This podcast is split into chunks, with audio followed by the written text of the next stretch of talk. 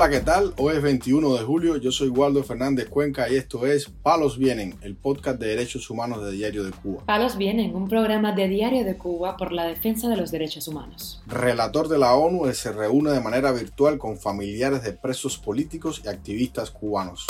Un opositor lleva 10 días detenido en Villamarista por el delito de propaganda contra el orden constitucional las autoridades carcelarias trasladan al régimen de mínima severidad a la presa 11 de julio, Angélica Garrido. Familiar de la dama de blanco Tania Echevarría alerta sobre el deterioro de la salud de esta prisionera política. Lo más relevante del día relacionado con los derechos humanos en Palos Vientos.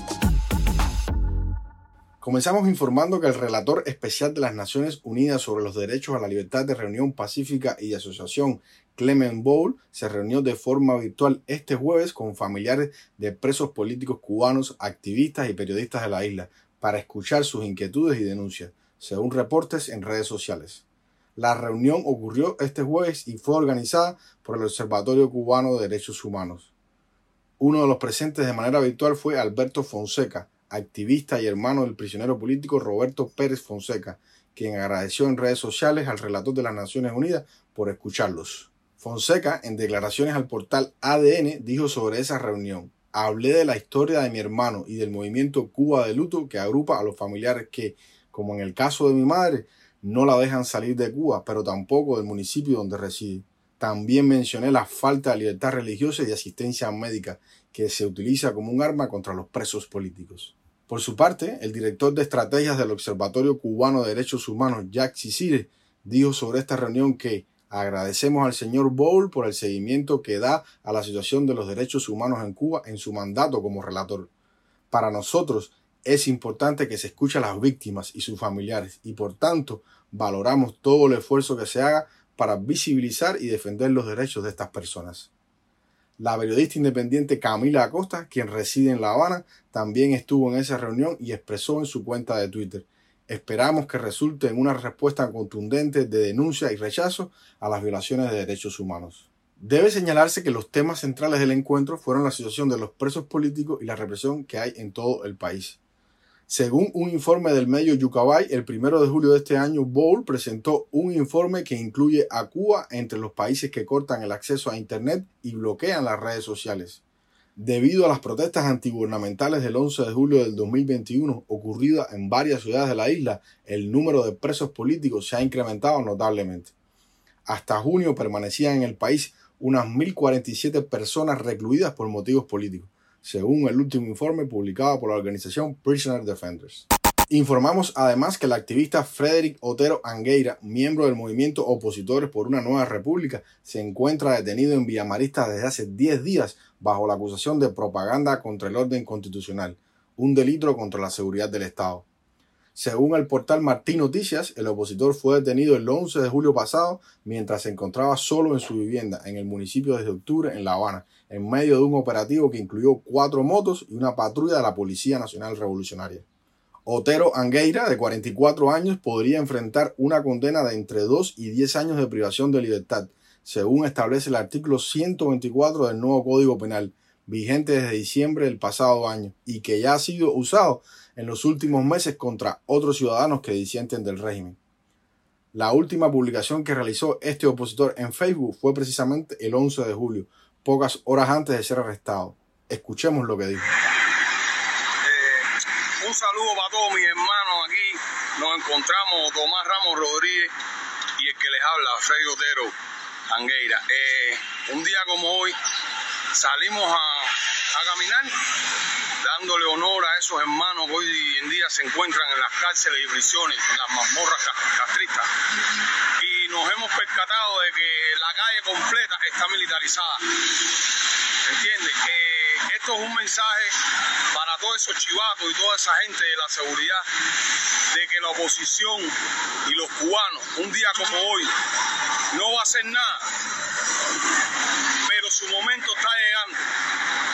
Para el exilio, que son de las personas que se olvidan y dejan tirados a los hermanos. la oposición interna sigue activa. La familia de este opositor ya contrató un abogado que solicitará un cambio de medida, aunque en experiencias similares de activistas detenidos en Villamarista, esta gestión casi nunca surte efecto. También damos a conocer que la presa política Angélica Garrido fue trasladada de la cárcel del Guatao en La Habana hacia un régimen de mínima severidad en el centro penitenciario de mujeres Ceiba 4 en la provincia de Artemisa.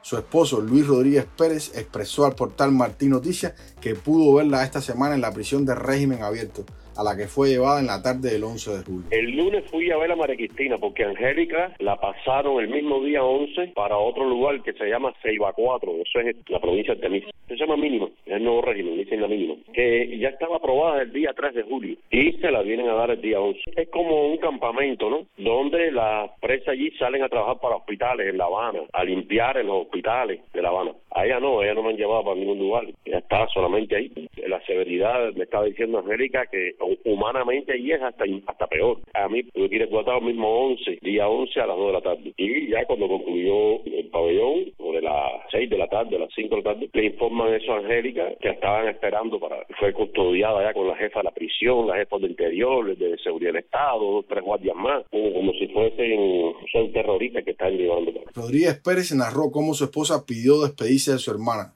quien permanece presa en el Guatao. Ella pidió despedirse de Mari bueno, eh, se dieron entre las rejas allí, se abrazaron como pueden, que permita, y se despidieron. Y Angélica, cuando yo fui a verla, igual, expectante, ¿qué querrán hacer con ella? ¿Qué, qué pasará? Sí fue un grupo de coroneles, psicólogos, coroneles, militares todos. Le preguntaron cómo se sentía, Angélica les habló del arresto, yo tenía la mano, los dedos de la mano inútiles casi porque allá se los echaron esa atrás y se los quebraron. Y entonces él que no se preocupara, que, que ahí tranquilita, que no va a pasar nada ahora los dos meses debe salir de paz para la casa, cinco días, debe. Las hermanas, prisioneras políticas Angélica y María Cristina Garrido, fueron sentenciadas a tres y siete años de cárcel respectivamente por manifestarse en Quibicán, provincia Mayabeque, durante las protestas de descontento popular ocurridas el 11 de julio de 2021.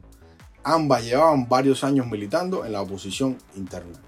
Para finalizar, damos a conocer que la salud de la presa política y dama de blanco Tania Echevarría se ha deteriorado considerablemente en la prisión de la Biotex en Matanza, según denunció la hermana de esta opositora, Dilaida Echevarría la visita de mi hermana fue ayer. Y yo llegué y encontré a mi hermana muy delgadita. Más delgada de la que otra vez. Dice ella que es debido al medicamento que está, le están dando. Por lo que le han diagnosticado a ella de, la enfermedad del azúcar, de la enfermedad de su presión. Aparte de que le están dando vómitos, le están dando diarrea por el medicamento. Dice que la comida está pésima, que están comiendo arroz con vianda porque no tienen más nada que comer. Cargando agua también para arriba porque no tienen agua con que bañarse. Que le están dando mucho desmayo, mucha fatiga la van a llevar de conduce para hacerle otro chequeo. La situación en el penal está pésima. Esta dama de blanco fue encarcelada con motivo de las protestas del 11 de julio y condenada a seis años de cárcel. En la cárcel ha vivido un verdadero calvario, como narra su hermana en una de las más recientes visitas que le hizo. Tania empezó a debutar diabetes en el penal. Ella siempre ha tenido problemas de los nervios por, debido a su situación familiar, que perdió sus hijos y eso, pero de azúcar, de diabetes de depresión nunca había padecido. Empezó a padecer ahora dentro del penal. Ayer eh, cuando vi a mi hermana, eso fue lo último. Mi hermana era gorda y era está súper clara. Ayer ni apenas almorzó, porque dice que ella tiene el estómago reducido y no quiso ni almorzar. Cuando terminó de almorzar, dice que tenía que vomitar por el medicamento. La hermana, además, mostró gran preocupación por su salud y las pésimas condiciones del penal. Preocupada, ¿no? Súper preocupada. Iban a llevarlo a un clínico porque ella tiene terror alto y entonces esta pastilla que ella está tomando le hace, le da diarrea y le da vómito. Y si esta pastilla, este medicamento no lo asume el cuerpo, creo que le van a empezar a mandar la insulina. Sí, es un medicamento para la diabetes. Sigue descompensada del azúcar. Tania Echeverría es junto a Sailina Barro y Cicia Bascal una de las tres miembros del movimiento Damas de Blanco que está presa en Matanza debido a su participación en las protestas del 11 de julio de 2021. Palos Vienen, un programa de Diario de Cuba por la defensa de los derechos humanos. Estas han sido las noticias de hoy en Palos Vienen, el podcast de derechos humanos de Diario de Cuba. Pueden escucharnos en DDC Radio, Spotify, Google Podcast, Apple Podcast, Telegram y SoundCloud. Yo soy Waldo Fernández Cuenca, que tengan un buen fin de semana y la próxima semana regresamos con más noticias.